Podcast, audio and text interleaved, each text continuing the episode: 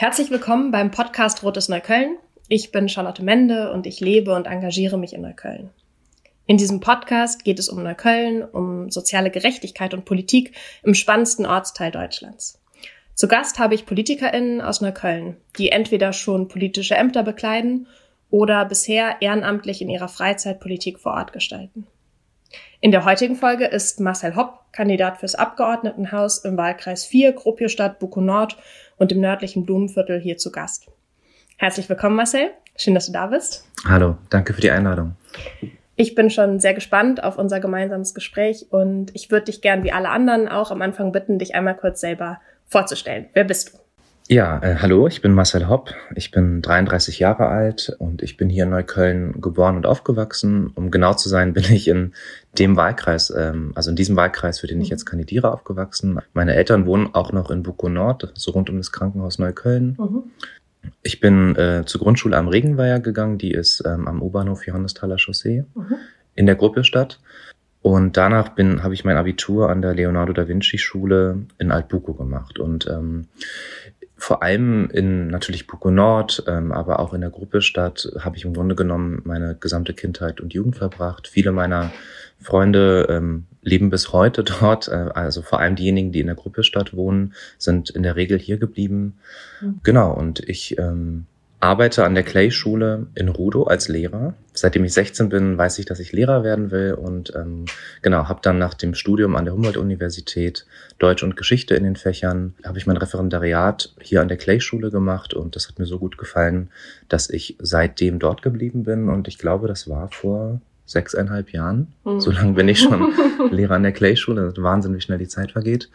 Genau, und ähm, eigentlich ist es ähm, mein Traumberuf, den ich ähm, ja, den ich mein Leben lang eigentlich machen will. Aber ich bin halt auch ein politischer Mensch und ähm, habe mich jetzt auch zehn Jahre lang ehrenamtlich in der SPD Neukölln engagiert. Und dieses Jahr hat sich die Frage gestellt, ob ich fürs Abgeordnetenhaus kandidiere. Und ähm, ich mhm. konnte mir das natürlich gut vorstellen, weil ich vor allem für ähm, für Bildung mich sehr engagiere, für Bildungspolitik. Ähm, und deswegen habe ich gesagt, okay, äh, ich mache vielleicht eine, also ich, die Option einer fünfjährigen Auszeit von meinem Beruf und ähm, so das Engagement auf einer anderen Ebene für gute Schulen insbesondere. Äh, und deswegen kandidiere ich dieses Jahr fürs Abgeordnetenhaus für den Wahlkreis Gruppe Stadt Buko Nord und das nördliche Blumenviertel. Okay. Ja, vielen Dank für die Vorstellung. Da hast du jetzt schon irgendwie ganz viel reingepackt von ähm, deiner, deinem eigenen Schulweg bis hin zu deinem politischen Engagement. Aber du hast ja auch gesagt, du bist Lehrer, jetzt auch schon länger und gleichzeitig bist du seit zehn Jahren, über zehn Jahren ehrenamtlich aktiv. Da würde ich gern von dir wissen, wie bist du da überhaupt hingekommen? Also wie hast du dich entschieden, dich politisch zu engagieren? Wie kam das für dich? Vielleicht auch, wie kam das, dass du dich in der SPD engagieren wolltest? Mhm. Ähm, erzähl mal gern da noch ein bisschen was.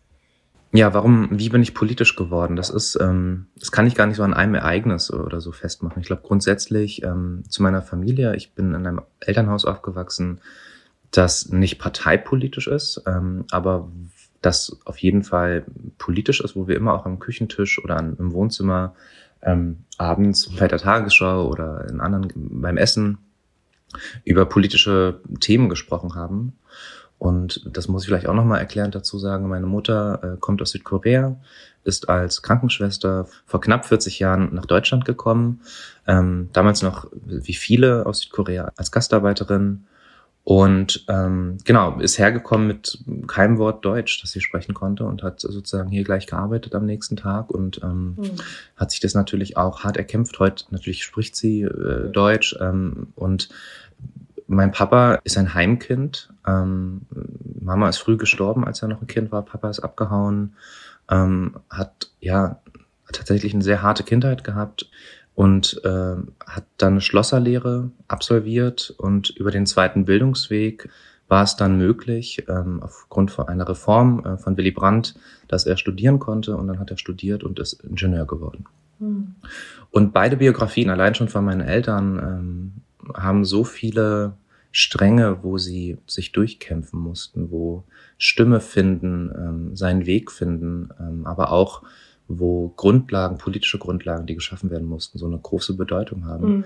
Ähm, das, das glaube ich, allein das hat so viel politisiert oder so viel geprägt bei meinen Eltern und natürlich auch die Umgebung, in der ich aufgewachsen mhm. bin.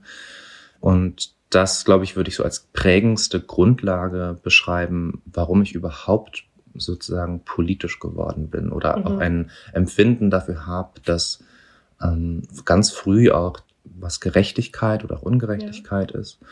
Und wenn ich dann so weitergehe in meinem Leben, dann äh, habe ich schon in der Grundschule gemerkt, ich war in der Grundschule am Regenweiher, wie gesagt, und ähm, das Einzugsgebiet der Regenweiher war vor allem die Gruppestadt.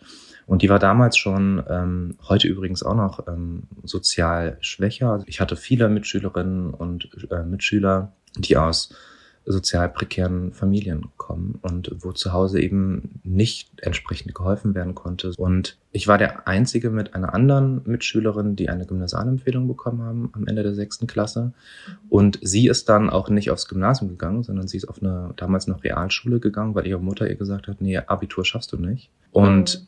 ich hatte damals schon, auch wenn ich das jetzt nicht so in Worte fassen konnte und kein Studium hatte, irgendwie so ein Lehramtsstudium wie heute, habe ich damals schon gemerkt, das ist unfair. Irgendwas stimmt hier nicht. Es mhm. kann nicht sein, dass, ähm, dass hier ja aufgrund von Noten in einem Jahr einfach über so ein gesamtes, über einen weiteren Lebensweg in dieser Form entschieden wird. Ähm, es müsste Aufgabe der Schule sein und der Lehrerinnen und Lehrer auch äh, das mit zu unterstützen und die Kinder hier nicht aufzugeben. Ich habe das wahrgenommen als ein Aufgeben. Also mhm. Leuten zu sagen, du wirst in sieben Jahren kein Abitur machen können. Es geht jetzt nicht darum, dass alle Abitur machen, aber es ist einfach so absurd, wenn man sich das vorstellt, dass man Kindern sozusagen bescheinigt, du wirst das auf jeden Fall nicht schaffen. Du machst mal lieber hier einen Hauptschul- oder einen Realschulabschluss.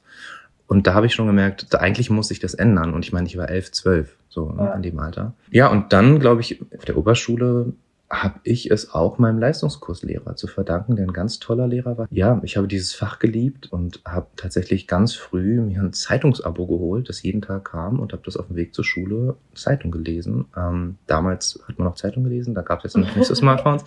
Und ja, dann im Studium natürlich mit Geschichte und auch mit Deutsch hast du viele gesellschaftsrelevante Themen, die du hast. Und ähm, ich habe irgendwann gemerkt, mh, hm, dass mich dieses informiert sein und Zeitungen lesen, Nachrichten lesen, Spiegel lesen, dass mir das nicht reicht und mhm. dass ich irgendwas an, daran ändern möchte. Und dann habe ich gesagt, okay, ich würde mich gern politisch engagieren. Und dann bin ich zuerst bei den Jusos gelandet, das ist die Jugendorganisation der SPD, mhm. ähm, genau, weil ich mich noch finden musste, weil ich mir noch nicht klar war, wo ich mich genau engagiere. Und tatsächlich war auch noch so eine offene Frage, will ich mich wirklich in der SPD engagieren? Mhm. Ja, ich glaube, ähm, ganz viel von dem, was du beschrieben hast, ist immer, oder meine Erfahrung auch, wenn man am Wahlkampfstand steht und mit Leuten spricht, hat man auch immer wieder Leute, die einem sagen, ah, Politik ist nicht sowas für mich. Und wenn man dann mit denen im Gespräch bleibt, dann kommt ganz viel von dem, was du schon als Kind und Jugendlicher wahrgenommen hast und auch thematisiert hast, ähm, wird dann doch angesprochen. Und sobald man sich die Zeit nimmt und irgendwie auch ähm, ja, miteinander ins Gespräch kommt, passiert auch ganz viel, wo Menschen dann ähm, von, ja, ach, Politik weiß ich nicht so richtig oder kann ich nicht so richtig was zu sagen zu, eigentlich können sie sehr, sehr, sehr viel dazu sagen und haben ganz viele, ähm, ja, auch Erfahrungen davon, wie Politik sie natürlich betrifft, aber auch, was sie sich unter Gerechtigkeit eigentlich vorstellen und wie sie sich vorstellen, wie eine Gesellschaft oder eine ähm, ja, bestimmte Strukturen funktionieren sollten oder besser funktionieren sollten, ähm, damit sie gerechter sind und damit sie mehr Möglichkeiten schaffen und ganz viel von Politik machen, ist ja auch genau diese Frage. Also ähm, wo in unserem System gibt es eigentlich Felder und es sind sehr viele Felder, ähm, wo Verbesserungen möglich sind, wo ähm, dann auch Grundwerte letztendlich greifen und man sich fragt, okay, ist das, was hier passiert, ist das gerecht? Bietet das Freiheiten? Mhm. Ähm, was ist mit der Selbstverwirklichung der Einzelnen? Sind, ist die möglich? Und ähm, ich finde das immer sehr spannend, diese Gespräche zu führen, weil man dann ganz schnell auch sehr viel über das Leben von Menschen lernt. Ganz ähnlich wie das auch gerade bei dir war, was du geschildert ja, absolut. hast. Deswegen ist auch, ehrlich gesagt, oft mal einer meiner ersten Fragen, äh, so grundsätzliche Fragen zum ja, wie lebt mein Gegenüber? Mhm. Also ähm, Beruf oder ähm, wo leben sie oder ähm, wohnen sie in einem Haus oder in einem der Hochhäuser in der Gruppe statt? Ähm, Rentnerin? Was haben Sie früher gearbeitet? Sind Sie Angestellte? Ähm, haben Sie Kinder? Und es geht gar nicht darum, Leute auszufragen, sondern ähm, die Umstände sind natürlich entscheidend in, in der Frage, was für Themen sind relevant. Mhm. Ähm, und es gibt hier viele Themen, die auf der Straße ja. liegen, die relevant sind. Und es gibt sozusagen von denjenigen, die sagen, ich interessiere mich nicht so dafür, gibt es finde ich so aus der Wahlkampferfahrung auf der Straße zwei Typen von Menschen. Die einen, die wirklich sich gar nicht dessen bewusst sind, was ist alles Politik, ja. die dann auch zum Teil überrascht sind, wenn man sagt, na ja, aber die Frage von, ähm, Sie warten jetzt auch drei Jahre auf den Kita-Platz, interessant, ja, das ist ja etwas, was politisch entschieden werden müsste, wo mhm. es Verbesserungen geben müsste, wo mehr Geld und mehr politisches Engagement reinfließen müsste und dann dann, dann ist da auch ein mehr Verständnis für. Und auf der anderen Seite gibt's aber auch die, die ähm, sich dessen schon bewusst sind, aber die halt nicht mehr daran glauben. Und das ist ein Riesenproblem, ja. dass Politik tatsächlich ähm, zu einer Verbesserung ihres Lebens ähm, mhm. äh, führen kann. Und ähm, da ist es natürlich wichtig, dass man auch mit diesen Menschen spricht, weil ich schon sagen würde, dass es ganz viele, auch in, in unserer Partei, aber auch in den anderen Parteien, ganz viele Menschen gibt, die sich ehrenamtlich ähm, engagieren, die jetzt kandidieren, die auch schon äh, Abgeordnete sind, die wirklich ihr, ihr Herzblut da reinsetzen, um für ihre Schwerpunktthemen Verbesserungen ja, zu schaffen. Deswegen ist es so wichtig, ähm, dass in Wahlkampfzeiten geht es natürlich um Gewinn. Jede Partei will gewinnen, jeder Kandidat mhm. will gewinnen. Aber es geht eben auch darum, in diesen Austausch zu kommen. Ähm, weil am Ende des Tages ist das alles politische Willensbildung und ähm, die geht nicht ohne Kontakt. Und ich bin froh übrigens, ähm, das will ich an der Stelle nur kurz sagen, dass die Infektionszahlen, dass die Corona-Entwicklung so gut ist, dass das jetzt auch möglich ist. Also lange Monate war das eben nicht möglich. Das war Wahlkampf auf Distanz und mhm. das ist Gift für eine Demokratie.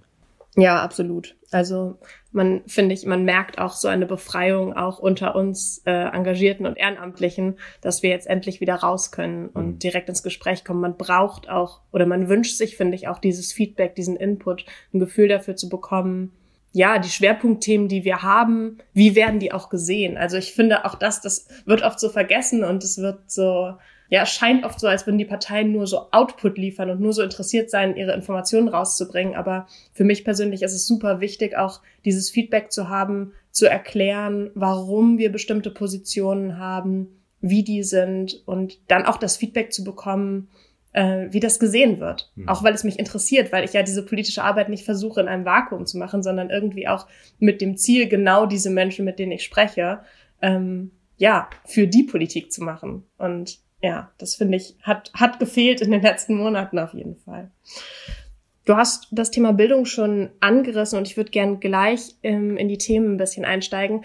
Aber was du auch gesagt hast, ist, ähm, ja, du bist eigentlich Lehrer, du kandidierst jetzt aber und du kandidierst auch zum ersten Mal äh, für ein politisches Amt. Und da ist für mich einfach die Frage, das habe ich auch mit einigen, die vorher schon im Podcast waren, besprochen, aber ja, wie ist das? Was sind so die Herausforderungen oder auch Hürden für dich? So zum ersten Mal kandidieren, finde ich, äh, ist sehr ehrfurchtseinflößend, wenn ich das so als jemand sage, der das noch nicht gemacht hat. Und ähm, ja, wie geht's dir damit? Ja, also ich glaube, um die Frage wirklich beantworten zu können, fehlt mir die Distanz. Ähm, mhm. Also sowohl die zeitliche Distanz als eben auch die Distanz zu mir selber als Kandidaten momentan, weil ich tatsächlich jetzt, wir sind jetzt in einer heißen Wahlkampfphase, einfach auch teilweise in einem Tunnel bin und viele mhm. Dinge mache, ähm, sozusagen Wahlkampforganisation, Wahlkampfdurchführung, über die ich jetzt nicht groß nachdenken kann, weil ja. man muss jetzt einfach liefern. So. Und ähm, aber ich würde schon sagen, dass es natürlich etwas ähm, ganz Verrücktes ist, zu kandidieren, weil, also dass ich kandidiere und Kandidat bin, ist sozusagen offiziell auf der Kreiskonferenz der SPD Neukölln in diesem Jahr, ähm, März, glaube ich, April, mhm. ich weiß mhm. nicht, aber in diesem Zeitraum yeah. entschieden worden. Wir hatten so viele Konferenzen. ja, ja, genau. Ähm, aber davor sozusagen hat meine und diese Untergliederung, die SPD-Gruppe statt, äh, schon über ein Jahr vorher mich sozusagen nominiert und hat gesagt, so das ist unser Kandidat hier für die mhm. Gruppe statt. Da war noch gar nicht klar, wie die Wahlkreise genau zugeschnitten mhm. äh, werden. Das ist dann erst im Nachhinein äh, klar geworden. Aber der Punkt ist, ich glaube, deswegen habe ich so innerlich einen gewissen Vorsprung vielleicht äh, zu anderen Kandidierenden, weil mir das schon sozusagen länger dann bewusst geworden ist. Und mhm. dieser Prozess, das ist einfach auch ein Prozess, weil das ist natürlich auch eine, man, man gibt sich von Ehrenamt und Ehrenamt heißt ja in unserem Fall, wir sind wirklich auch fast jeden Abend ja. äh, unterwegs oder in einer Sitzung und engagieren uns dann ähm, BürgerInnen-Gesprächen oder beraten und gucken, wo man sozusagen was verändern kann und kämpfen mit Anträgen um neue Beschlüsse und so weiter und so fort. Und auf einmal sozusagen ist man so in der Öffentlichkeit, rückt einen Schritt nach vorne und äh, steht im Fokus. Und es ist mhm. jetzt nicht so, dass äh, man mich jetzt an jeder Straßenecke erkennt, wobei das jetzt ehrlich gesagt auch immer mehr wird. So, mhm. ich merke das auch, ja, so, dass die, meine Präsenz im Wahlkreis führt dazu, dass mein Gesicht erkennbarer wird an vielen Ecken. Und wir haben auch in jedem erreichbaren Haushalt hier im Wahlkreis haben wir hier erreicht mit Materialien äh, in dieser Corona-Zeit.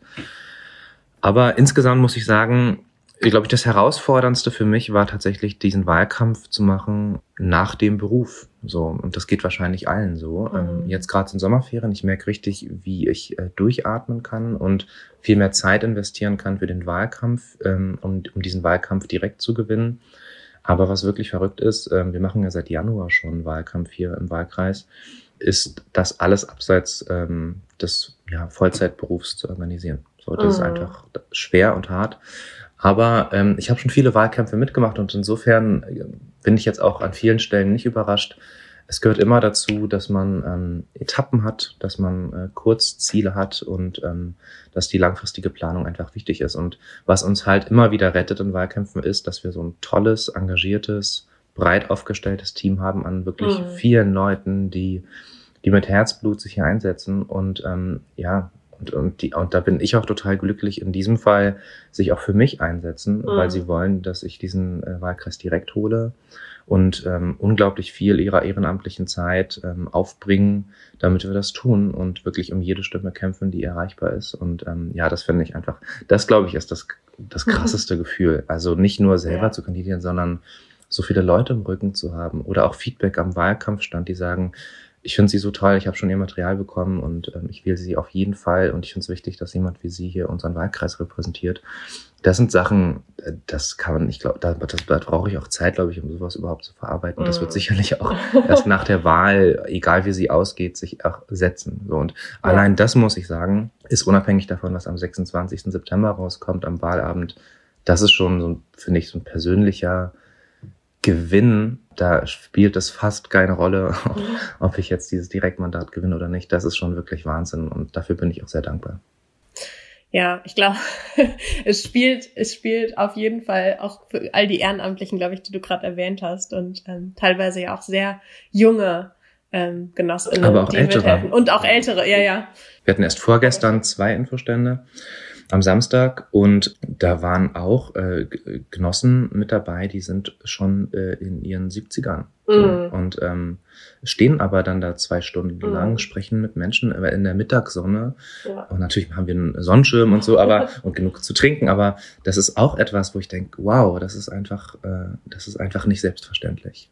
Nee, voll nicht. Mhm. Aber ich glaube, das ist, also ich, glaub, ich glaube, das ist das Krasse und das, was das auch so auszeichnet, dass wir wirklich von sehr, sehr jung bis sehr, sehr alt aktive Leute haben, die sich engagieren und für die, glaube ich, sehr wichtig ist, dass ähm, am Wahlabend, wenn es irgend geht, du direkt das holst, weil das natürlich auch, und das kann ich als äh, auch inzwischen sehr erfahrene Wahlkämpferin sagen, ähm, man arbeitet so hart und man schläft so wenig und man verbringt so viel Zeit damit, äh, jede Straße abzulaufen und wieder und wieder und wieder, dass das irgendwie dann die Hoffnung auf Belohnung ist.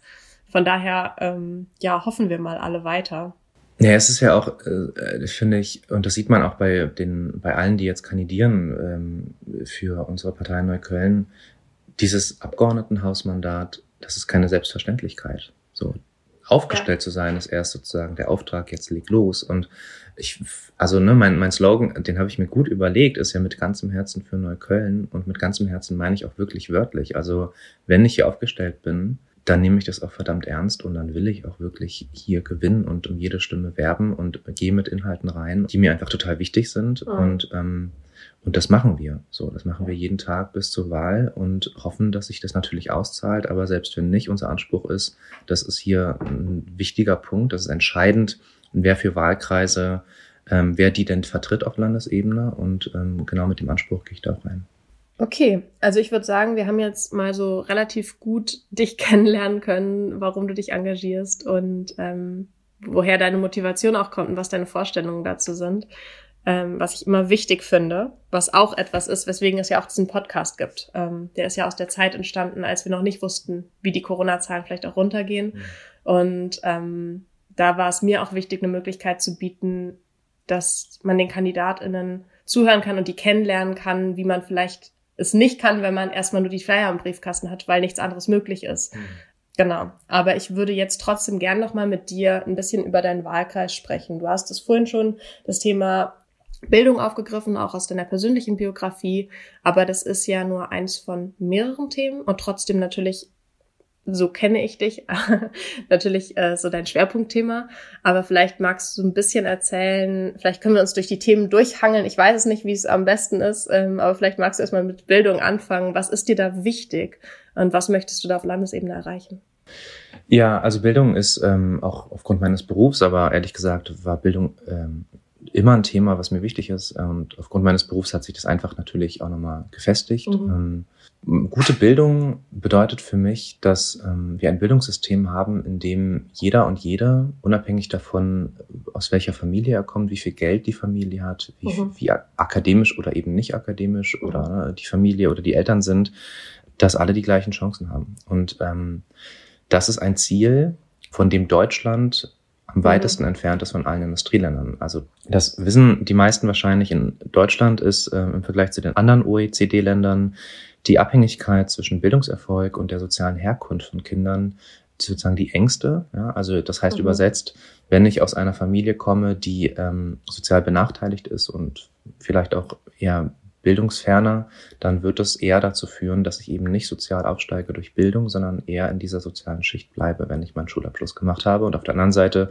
wenn ich aus einer bildungsnahen Familie komme, die ähm, sozial besser gestellt ist, dann ist die Wahrscheinlichkeit, dass ich Abitur mache, dass ich studiere und einen gut bezahlten Job habe, um ein Vielfaches höher. Mhm. Ja, also wir haben nicht nur eine Schere zwischen Arm und Reich in diesem Land, sondern wir haben auch eine Schere, was ähm, Chancen und Bildungsgerechtigkeit mhm. angeht. Die sind ungleich verteilt. Und deswegen ist für mich ein gerechtes Bildungssystem eines, was ähm, wirklich strukturell daran arbeitet, dass diese Nachteile ausgeglichen werden. Und ähm, von dieser Grundlage ausgehend sind mir viele Punkte wichtig, aber ich gehe vielleicht mal auf einige wenige ein. Ähm, hier im Wahlkreis ist es so, dass wir einen enormen Kita-Platzmangel haben. Es gibt mhm. hier Familien, die warten zum Teil ein, zwei, drei Jahre, bis sie einen äh, oh, Kita-Platz bekommen, mhm. ähm, müssen sich teilweise auch einklagen mhm.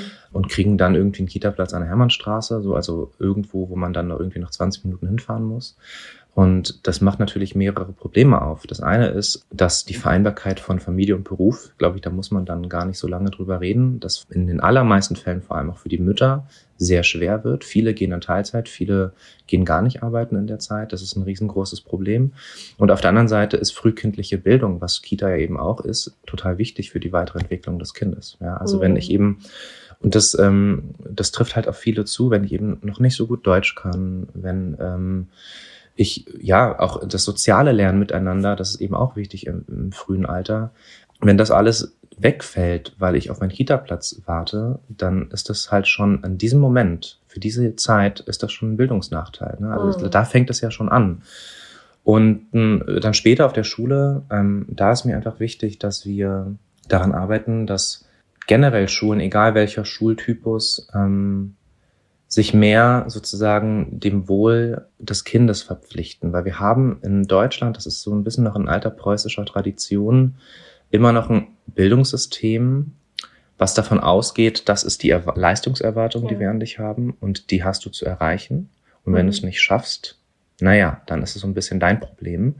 Äh, in Skandinavien haben wir ein anderes Bildungsideal. In. Skandinavien mhm. gibt es das Bildungsideal, das gesagt wird, die Schule ist dafür verantwortlich, sich sozusagen dem Schülerinnen und der Schüler zuzuwidmen. Und wenn das, wenn der Schüler oder die Schülerin versagt, dann ist es ein Versagen auch des Systems. Das mhm. heißt nicht, dass in Skandinavien äh, Schülerinnen und Schülern dann so irgendwie das Abi geschenkt wird. Das natürlich geht es auch um Leistung, aber allein da ist schon ein Unterschied in, in der Frage, wie wir Bildung verstehen. Und ähm, in Deutschland Ja, das ist auch wie mit dem Begriff erziehen. Also erziehen mhm. kommt ja auch von ziehen, jemanden in eine, in einen, sozusagen eine Form, in eine vorgefertigte Form zu ziehen. Ja, und so ein mhm. bisschen kann man das auch sehen äh, mit diesem Leistungs- und Selektionsgedanken. Äh, und deswegen haben wir ja äh, lange Jahrzehnte ein selektives, mehrgliedriges Schulsystem gehabt. Mhm. Und ich bin sehr froh, dass ähm, die SPD eben auch mit daran gearbeitet hat, dieses mehrgliedrige Schulsystem ja abzubauen. Und eine Schulform, die dabei entstanden ist, ist die Gemeinschaftsschule. Mhm. Und die ist mir total wichtig. Die Gemeinschaftsschule ist eine Schulform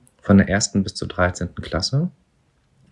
Und da ist klar, wenn du in der ersten Klasse anfängst, dass es, ähm, dass du jetzt nicht nach der sechsten eine mhm. Empfehlung bekommst, wie ich vorhin gesagt habe, sondern du kannst an dieser Schule weitermachen. Und ähm, du hast einen starken reformpädagogischen Schwerpunkt, du hast einen Schwerpunkt auf individuelle Förderung und Schülerinnen und Schüler werden auch nicht sortiert in Kursen nach, das sind die Leistungsstarken und das ist der Rest, sondern sie werden gemeinsam unterrichtet in heterogenen, also in gemischten Klassen.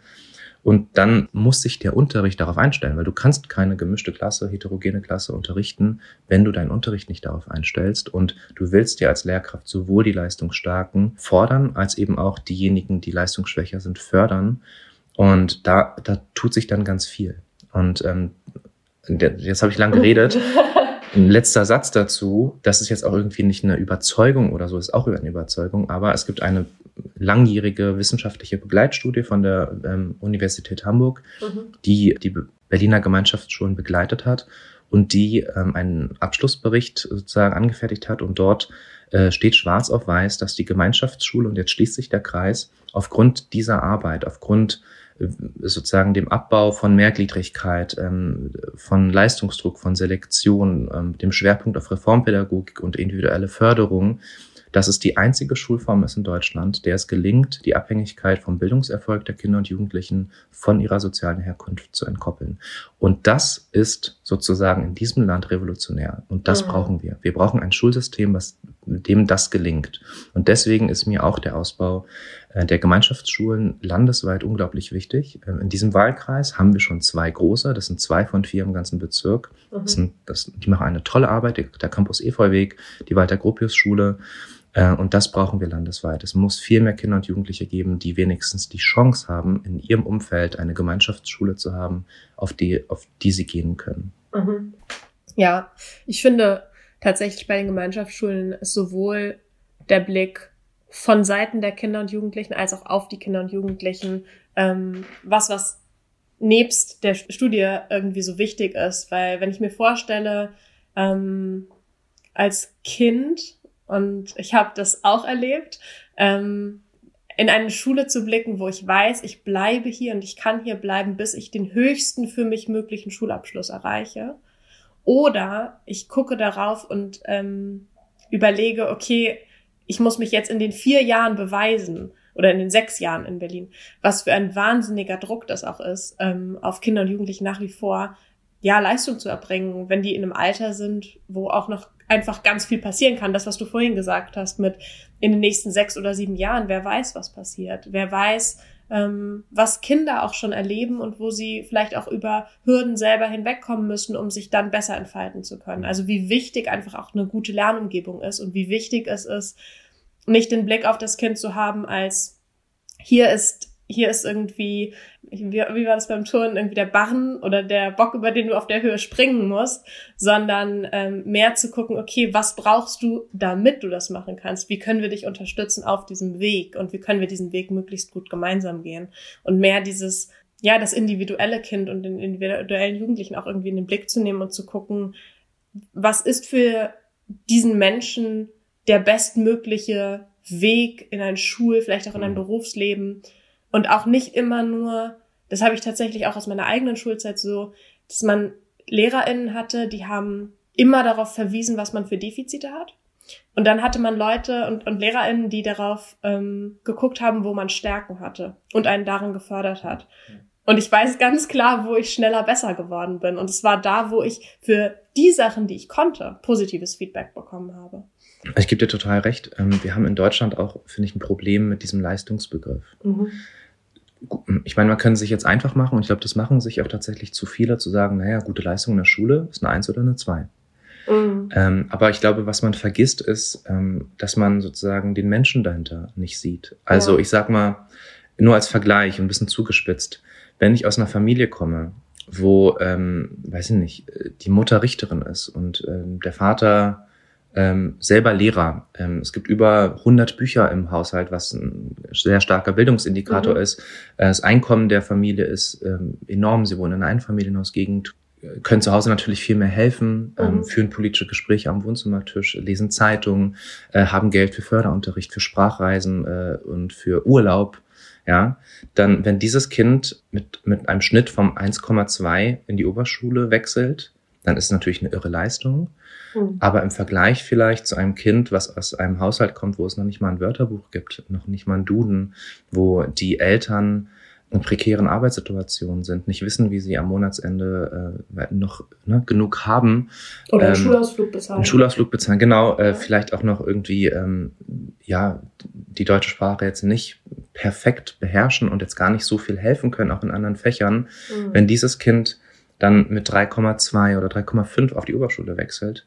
Ähm, und wenn man jetzt diese beiden Schüler miteinander vergleicht, am Ende äh, der Schullaufbahn dann das erste Kind ein Abitur von 1,2 macht und das zweite Kind dann äh, ein Abitur von 2,5, dann ist da zwar ein Unterschied, aber natürlich ist die Leistung, die auch das, mm. das Kind aus der, aus der mm. Familie mit, mit Herausforderungen gemacht hat, irre. Und das wird überhaupt nicht gewürdigt. Am Ende gucken alle nur auf den Schnitt. Und mhm. ich finde, das ist auch nochmal so ein Punkt. Schule hat die Aufgabe, diese Leistungs, also auch diese Leistung anders zu sehen und eher sozusagen nicht vom Ende her zu denken, sondern die Frage, was können wir tun, damit jeder Schüler, jede Schülerin sich steigert in seiner Motivation, in seinen Fähigkeiten, in seiner Leistung, dann am Ende natürlich auch. Aber ähm, auch das, darüber müssen wir reden und da müssen wir gesellschaftlich auch ran. Wir dürfen nicht immer ja, wir reden immer so viel auch von Leistungsträgern der Gesellschaft und so weiter. Wir müssen, glaube ich, auch ein bisschen mehr sehen, wer sich hier überhaupt anstrengt. Was hat man eigentlich für Gepäck, gegen mhm. das man ankämpfen muss? Wir sind nicht ja. alle gleich. Wir haben eine Gesellschaft, die ist unglaublich unterschiedlich und in der Chancen ungleich verteilt sind, genauso wie Vermögen. Ja, so. ja absolut. Ich finde auch, dass das, was Anstrengung ist, und was Anstrengung im Ergebnis heißt, wird immer auf eine gute Note reduziert im Schulkontext. Und es greift zu kurz, weil das, was an Anstrengung passiert, dadurch nicht sichtbar ist. Es gibt vielleicht Leute, für die, es gibt vielleicht auch Leute, denen einfach bestimmte Sachen sehr leicht fallen. Also auch das kann man ja als Beispiel nehmen, denen Sachen leicht fallen und das ist gut und die haben Talent dafür. Aber trotzdem kann es ja andere geben, die sich super doll anstrengen und für die es schwieriger ist. Also auch das ist ja eine Parallele, die wir nicht in den Blick nehmen. Und wo Leistung halt nicht immer nur das ist, was abgeliefert ist, sondern auch das, was reingeflossen ist an Kraft, an mhm. Zeit, an Ressourcen. In dem Versuch, Ressourcen zu erringen dafür. Also auch dafür, glaube ich, ist das wichtig. So, wir haben uns, das habe ich schon ein bisschen vermutet, jetzt viel Zeit für Bildung genommen, aber das finde ich auch gut und wichtig, weil ich glaube ich auch schon in der vorherigen Folge darauf verwiesen habe, dass ich mit dir länger über Bildung sprechen werde. Entsprechend würde ich dich jetzt bitten, wenn du magst, kannst du gerne auch nochmal auf die anderen Punkte eingehen, die dir für deinen Wahlkreis wichtig sind. Mhm. Also insgesamt sind mir für meinen Wahlkreis fünf Themen ganz besonders wichtig und eins davon ist natürlich, ähm, mehr für gute Bildung zu mhm. erreichen. Grundsätzlich glaube ich, ist der Wahlkreis Gruppe Stadt Buko Nord und das nördliche Blumviertel ein sehr diverser ähm, Wahlkreis, wobei insbesondere natürlich mit der Gruppe Stadt und auch mit Buko Nord ähm, auch nochmal ganz besondere Themen in den Vordergrund gerückt werden, die einfach hier vor Ort absolut wichtig sind. Und für den gesamten Wahlkreis gilt aber, wir müssen uns mehr dafür einsetzen, dass dieser Wahlkreis, dass diese Kieze in diesem Wahlkreis lebenswert bleiben mhm. oder lebenswerter werden. So, mhm. das ist mhm. mir ganz, ganz wichtig. Und lebenswert meint für mich da jetzt nicht nur, dass es schön rausgeputzt ist, sondern dass tatsächlich alle, die dort leben, ähm, ein gutes Leben haben können, mhm. ja, ein selbstbestimmtes Leben mhm. und dass wir aufeinander Acht geben. So, das mal so grundsätzlich. Äh, gute Bildung habe ich schon gesagt. Ähm, natürlich hier im Wahlkreis ein ganz wichtiges Thema ist das Thema bezahlbarer Wohnraum. Mhm. Ähm, wir haben in der gesamten Stadt erhöhte Mietpreise, aber und, und eine Knappheit an bezahlbaren Wohnraum. Aber ich sag mal, für vor allem für die Gruppe Stadt, aber auch für Buko Nord, äh, in der die Altersarmut sehr hoch ist, in der die Kinderarmut sehr hoch ist. Jedes mhm. zweite Kind hier lebt in einer Familie, die ähm, ja Direkttransfer bekommen und in Armut lebt, sind minimale Mietensteigerungen schon ein riesengroßes mhm. Problem. Und deswegen ist es sehr wichtig für solche Großwohnsiedlungen, dass mehr getan wird für bezahlbaren Wohnraum. Ähm, es wird hier unglaublich viel nachverdichtet, mhm. um Wohnraum zu schaffen für die Stadt. Aber was nicht nachverdichtet wird neben den Wohnungen, ist die soziale Infrastruktur. Mhm. Und deswegen ist mir als zweites Thema sehr wichtig, das soziale Netz hier vor Ort. Das, wir haben ein tolles soziales Netz hier. Wir ja. haben das Quartiersmanagement, wir haben viele Vereine, Träger, Ehrenamtliche, äh, die sich hier engagieren mhm. für das soziale Miteinander. Und die brauchen mehr Unterstützung von der Politik, mehr Planungssicherheit, mehr Finanzierungssicherheit. Mhm. Aber sie brauchen auch, und das gilt für alle ehrenamtliche Arbeit, Ehrenamt braucht Hauptamt. Ja. Wir brauchen hier einfach mehr Geld, was reinfließt für hauptamtliche Strukturen. Ähm, genau, und ich habe es schon erwähnt, die Armut hier im Wahlkreis, ähm, es braucht hier mehr, um das strukturell zu bekämpfen. So, mhm. es ist, wir müssen dafür Sorge tragen, dass Kinder, die in Armut leben, die Chancen bekommen, die ihnen fehlen, um später nicht in Armut zu leben, ein selbstbestimmtes Leben zu haben. Und genauso haben wir hier vor allem ist ein weibliches Problem, ältere Frauen, wo oft auch die Männer äh, gestorben sind, die mhm. alleine leben und die ähm, aufgrund ihres Lebens, wo sie wahrscheinlich viel sich um die Kinder gekümmert haben, weniger gearbeitet haben, eine ganz schmale Rente haben. Mhm und die oft aus Scham nicht zum Amt gehen, aber ähm, die einsam sind und die arm sind. So, das mhm. ist etwas, wo wir mehr Augenmerk drauf brauchen. Das ist eine Gruppe, die wird vernachlässigt mhm. und die zu tausendfach, vor allem auch in der Gruppe statt. Das ist mhm. die Generation, die als erste hier eingezogen ist, mhm. auf die mehr geachtet werden muss und für die mehr viel mehr getan werden muss. Das mhm. kann nicht sein, dass wir in einem Land wie Deutschland, dass es Menschen gibt, die ähm, ihr Leben lang sei es in der Familie oder im Beruf gearbeitet haben und jetzt mhm. ähm, einsam und verarmt zu Hause sitzen. Das geht nicht. So. Und äh, letztes Thema, was für diesen Wahlkreis wichtig ist, ähm, im Hinblick auf lebenswerter Kiez, ist natürlich auch der Punkt ähm, Sauberkeit und Sicherheit. Also mhm. ähm, wir merken an vielen Stellen, dass es schon die Unachtsamkeit hat zugenommen, die Vermüllung hat zugenommen, insbesondere um die U-Bahnhöfe herum. Mhm ich lebe auch in der Gruppe Stadt und sehe auch ähm, an den U-Bahnhöfen, sei es jetzt irgendwie Lipschitzallee, Johannisthaler, Wutzki-Allee, dass eben schon die Vermüllung zugenommen hat. Und was auch viele mir zurückspiegeln, ist generell ein Sicherheitsempfinden. Ja, mhm. also ähm, in den Parkdurchwegungen, äh, spät abends oder generell, wenn es Herbst, Winter ist, wenn es dunkler ist. Ich glaube, wir müssen auch politisch daran arbeiten, dass sich jeder und jede zu jeder Tages- und Nachtzeit hier ähm, sicher fühlen kann. Und was mir da einfach wichtig ist, ist, dass wir strukturell die BVG, die BSR, das Ordnungsamt, die Polizei personell auch besser ausstatten und stärken und dass eben auch eine Zusammenarbeit zwischen denen besser wird, weil ich glaube, das ist wichtig und dass man aber auch in die Stadtplanung investiert. Also ich finde, mhm. Sicherheitsempfinden, das sehen wir auch an mehreren Stellen, hat, hat oft was damit zu tun, wie zum Beispiel Plätze gestaltet sind, mhm. wie Beleuchtungen konzipiert sind. Äh, ich sag mal, wenn ich ähm, ein, wenn ich Orte habe, die nicht gut einsehbar sind und relativ schnell dunkel, dann fühle ich mich da nicht sicher. Wenn es eher offen ist, wo viele Leute gerne zusammenkommen und auch mal irgendwie auf einem Platz abends noch zusammen die Zeit verbringen, wo es besser beleuchtet ist und ausgeleuchtet ist, dann fühlt man sich schlagartig viel besser. Und das sind Punkte, die kann man politisch beeinflussen. Aber ja. dann braucht es Menschen, die genau darauf acht geben. Und das sind so die fünf Punkte, Bildung, Wohn, also bezahlbarer Wohnraum, Bekämpfung von Armut, das soziale Netz hier im Kiez unterstützen und Sicherheit und Sauberkeit, die für mich so fünf wichtige Säulen sind, ähm, wo wir daran arbeiten müssen, um zu sagen, wir haben einen wirklich für alle lebenswerten Kiez. Ja, schade, dass wir nicht mehr Zeit noch für die einzelnen Themen haben. Aber ähm, ja, herzlichen Dank für diese Vorstellung auch deiner persönlichen fünf Schwerpunkte für deinen Wahlkampf. Ähm, bevor wir jetzt aufhören mit dem Podcast, weil wir schon relativ fortgeschritten in der Zeit sind. Äh, eine Frage, die ich vorhin gestellt habe, hast du mir noch nicht beantwortet. Äh, du hast erzählt, wie du zum politischen Engagement gekommen bist und auch, dass du erstmal zu den Jusos gegangen bist, aber und dass du unsicher warst mit der SPD. Aber warum hast du dich am Ende für die SPD entschieden? Mhm. Ähm, ja, also vielleicht erkläre ich auch ganz kurz, warum ich mir unsicher war ja. mit der SPD, weil ich ja. glaube, das erklärt es ein bisschen besser. Ähm, also meine Familie, insbesondere mein Vater, hat unter der Agenda-Politik ähm, der SPD von Schröder tatsächlich sehr gelitten. Mhm. Ähm, mein Vater ist jemand, der ähm, sozusagen als ehemaliger Schlosser und Ingenieur sehr stolz ist auch auf diesen, auf diese, auf diese Lebensleistung und mhm. berufliche Leistung. Es kann ja auch sein, es ist ein unglaublicher kämpferischer Mann, wo ich wirklich sagen muss, da auch bei meiner Mutter genauso, ne, mhm. als Krankenschwester, die ohne Deutschkenntnis hergekommen ist. Aber generell meine Eltern sind Menschen, die sich wirklich das, was sie im Leben haben, sehr hart erarbeitet haben, mhm. sehr kämpfen mussten um jeden Strohhalm. Und ähm, das gilt ja für viele auch in dieser Generation. Mhm. Und ähm, dann kam die Agenda-Politik und ähm, ja, ich sag mal, das, da hat mein Vater in dem Zuge erstmal seinen Job verloren, war arbeitslos und hat danach in, in seinem Beruf ähm, in Leiharbeitsfirmen gearbeitet, ähm, mit Mitte, Ende 50, ja, ähm, musste ja viel, einiges seines Lohns abgeben an Leiharbeitsfirmen über bis zur Rente eigentlich durchgehend, mhm. ähm, wurde im Grunde genommen um die ganze Welt ähm, geschickt, um seinen Beruf auszuüben, konnte nicht bei uns sein. Äh, und ja, auch diese ganze Situation vorher in der Arbeitslosigkeit, sich mit dem Amt auseinanderzusetzen, sich da nackig zu machen, ähm, das hat mein Vater aus guten Gründen als sehr unwürdig wahrgenommen und mhm. ähm, ist einer der Personen, die wahrscheinlich nie wieder SPD wählen werden. So. Mhm. Und ähm, wir haben auch als Familie natürlich, ähm, meine Mutter hatte derzeit halbtags gearbeitet, weil mein kleiner Bruder, auf den hat sie halt aufgepasst und mhm. ähm, konnte dann nicht mehr zurück zur Vollzeiteinstellung. Sie hat es beantragt, das wurde immer wieder abgelehnt.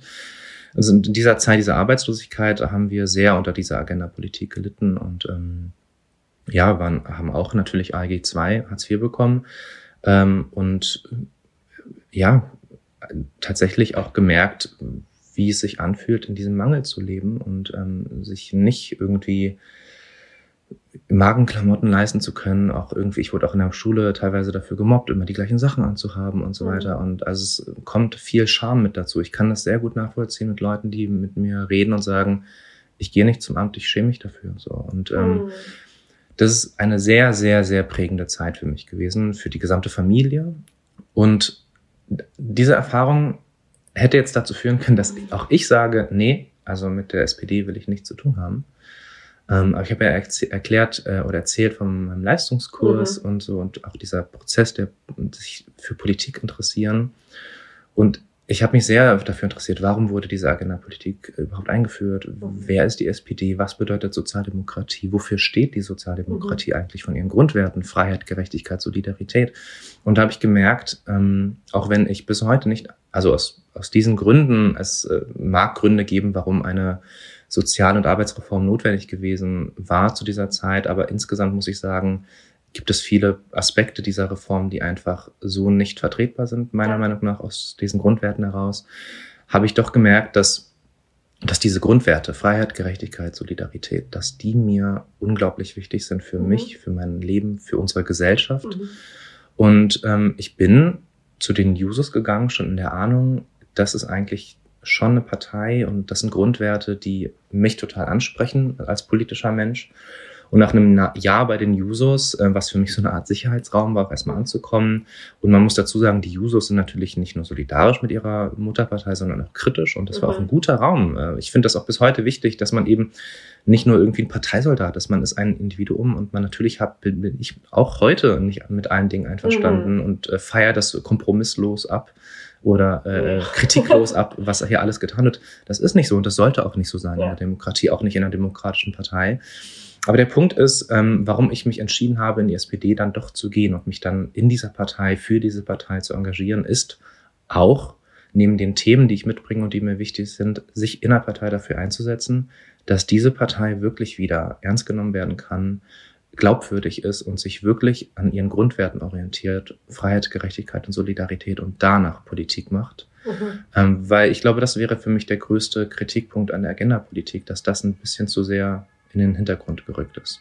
Und vielleicht abschließend dazu, was ich, und deswegen bin ich so froh darüber, dass ich das gemacht habe, was ich gemerkt habe, ist, dass es sehr, sehr viele, insbesondere auch junge Leute gibt in der Partei, die eben aus, ähm, vielleicht nicht aus der gleichen Sozialisation wie jetzt ich, mhm. aber eben aus der gleichen Motivlage in die SPD mhm. gekommen sind. Mm, und die finde ich auch ein sehr gutes Argument sind für all jene, die sagen, ähm, ich wähle die SPD nicht mehr, ich glaube ihr nicht mehr, ich bin enttäuscht. Ähm, da kann ich nur sagen, bitte schaut noch mal hin, ähm, schaut hin, wer sich da engagiert. Mhm. Das sind neue Gesichter, das ist ein frischer Geist, ähm, ein frischer Wind, der da durchweht. Und ich glaube, ehrlich gesagt, und da möchte ich auch nochmal wirklich eine Lanze verbrechen, weil ja immer auch so viel, äh, finde ich, die Erwartung auch an die Sozialdemokratie ist und auch natürlich dementsprechend die Enttäuschung. Ich glaube, egal von welchen Herausforderungen wir in der Zukunft reden, Wir können die Herausforderungen, die sozialen, die ökologischen, die wirtschaftlichen, nur lösen mit einer starken Sozialdemokratie. Es gibt dazu meiner Meinung nach keine wirkliche Partei oder politische Alternative, die ernsthaft da ein Angebot liefert und es braucht zumindest immer die Sozialdemokratie, die dort mitdenkt, die dort mitdenkt für einen Großteil dieser Bevölkerung, die vielleicht nicht die große Stimme und, und Wirtschaftskraft hat. Und ähm, dafür braucht es eine starke Sozialdemokratie. Und deswegen äh, abschließend, glaube ich, merkt das auch mein Vater so, äh, ne? bei aller, bei aller Frustration und, und mhm. also nachvollziehbarer Distanz zur Sozialdemokratie, alleine auch durch meine Kandidatur. Und er hat, er hat einen Wahlkampfstand besucht. Und er wohnt übrigens auch in meinem Wahlkreis. Er kommt dieses Jahr, glaube ich, nicht umhin, auch wenigstens die Erststimme äh, seinem Sohn zu geben und damit natürlich auch äh, der SPD. Aber er sieht auch, dass Veränderungen da ist und er hofft auch, wenn ja. man mit ihm redet, dass die Sozialdemokratie wieder die Partei ist, die wir brauchen. Und auch dafür, dafür engagiere ich mich voll und ganz und ähm, deswegen Sozialdemokratie. Ja, ich glaube, das war eine, ein sehr guter Rundumschlag und ähm, ja, wir beide als ehemalige Juso-Vorsitzende auch in Neukölln, würde ich auch immer sagen, wenn man sich noch nicht ganz sicher ist, sind die Jusos, glaube ich, ein guter Anknüpfungspunkt. Für junge Leute. Für junge Leute. genau, für junge Leute. Ähm, weil sie eben kritisch sind und solidarisch und weil man, glaube ich, unglaublich viel lernen kann, wenn man bei den Jusos ist, weil sie auf einem sehr hohen Niveau genau, hohes Niveau und gleichzeitig aber auch ähm, für alle, die jetzt nur interessiert sind und noch nicht so viel mit Politik zu tun hatten, aber auch ein guter Punkt, um erstmal anzukommen. Also die Jusos, ja. nur ein letzter Satz, äh, sind die Jugendorganisation und Jugend meint bis zum Alter 35, glaube ich. Also die Bierklöppe ist ab dem 35. 35. Geburtstag dann erreicht. Das heißt, ähm, genau, für alle jüngeren Zuhörer und Zuhörerinnen, ähm, die sich dafür interessieren, ähm, kommt gerne mal vorbei. ja, genau. Dann würde ich sagen, an der Stelle ähm, haben wir relativ äh, ausgiebig die Lage äh, erörtert. Und ich bedanke mich sehr herzlich, dass du heute da warst. Vielen Dank für das Gespräch und ja, mach's gut. Danke. Ciao. Tschüss. Ich hoffe, euch hat diese Folge von Rotes Neukölln, dem Podcast über Neukölln, soziale Gerechtigkeit und Politik gefallen. Vielen Dank von mir auf jeden Fall fürs Zuhören und ich freue mich auch weiterhin natürlich über Feedback zur Folge, das ihr mir gerne an kontakt.rotesneukölln.de schicken könnt. Ähm, ansonsten freue ich mich auch über Bewertungen bei iTunes, damit auch andere diesen Podcast schneller finden können. In der nächsten Folge wird Timo Schramm, Kandidat fürs Abgeordnetenhaus in Wahlkreis 1 in Neukölln zu Gast sein. Bis dahin macht's gut. Ciao!